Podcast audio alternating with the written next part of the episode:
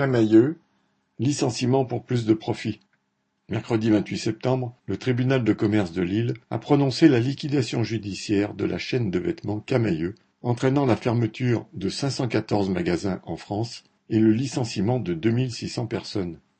Michel Ohaillon, patron de la financière immobilière bordelaise, a racheté Camaïeu en 2020 après vingt-deux magasins Galeries Lafayette en 2018, 175 magasins La Grande Récré et Joueland en 2019, ainsi que Gosport et Gap.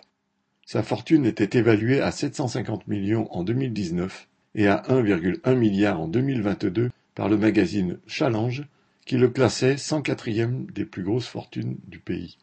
Au moment du rachat de Camailleux, l'entreprise était très endettée et le nouveau patron a prétendu qu'il allait la remettre en selle.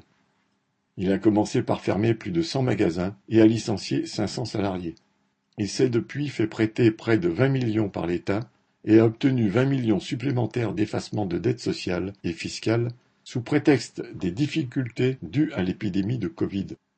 Pendant le Covid, il a continué à endetter l'entreprise en refusant de payer les loyers ainsi que certains fournisseurs.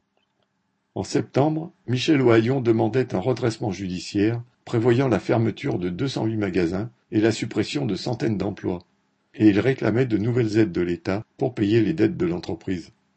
Finalement, l'État n'a pas voulu financer à nouveau l'entreprise, et le tribunal a mis Camailleux en liquidation. Dans la salle du tribunal, la rage des travailleuses a éclaté contre le patron. On aura ta peau, escroc. Et nos familles, entre guillemets. Les salariés sont licenciés alors que la fortune personnelle de Michel Ohaillon et les bénéfices du groupe permettraient de continuer à payer leurs salaires. Le patron, lui, pourra continuer à s'enrichir en toute tranquillité. Hélène